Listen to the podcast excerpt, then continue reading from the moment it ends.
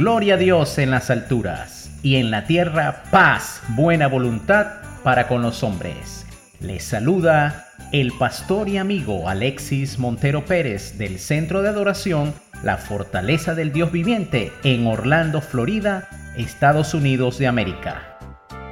Este es el devocional Perlas Divinas, versión 2.0, el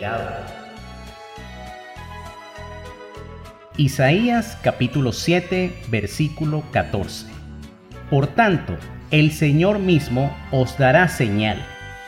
He aquí que la Virgen concebirá y dará a luz un hijo, y llamará su nombre Emmanuel.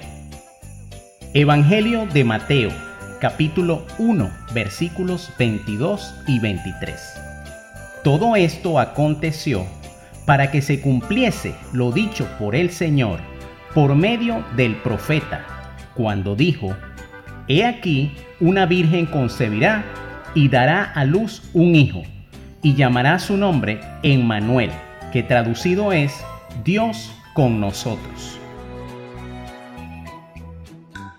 Jesús es el cumplimiento de las profecías del Antiguo Testamento.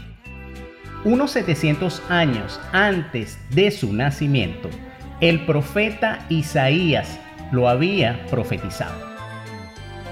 Este pasaje ha sido, con razón, motivo de gran gozo y celebración, debido a que anunciaba la esperanza no solo para Israel, sino para el mundo entero. Su venida cambiaría todas las cosas, ya que su mismo nombre promete que Dios mismo estaría con el ser humano Jesús es Emmanuel, Dios con nosotros. Jesús rompe las cadenas de dolor y de tristeza de este mundo. Es verdad que para muchos la época de Navidad no es tiempo de festejo, sino de recuerdos dolorosos y seres queridos ausentes. Es verdad que vivimos en un mundo caído, enfermo y sediento de justicia. Es por eso que Dios mismo decidió remediar la situación enviando a su hijo. Treinta años después, este pequeño niño sufriría una muerte tortuosa para pagar por nuestra maldad y darnos la esperanza de la salvación. Sin embargo, Jesús no permaneció muerto, sino que Dios le levantó al tercer día.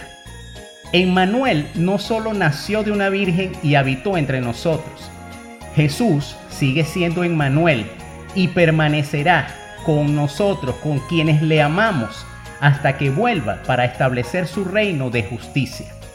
En esta Navidad recordamos que Él es nuestra verdadera esperanza y motivo de festejo.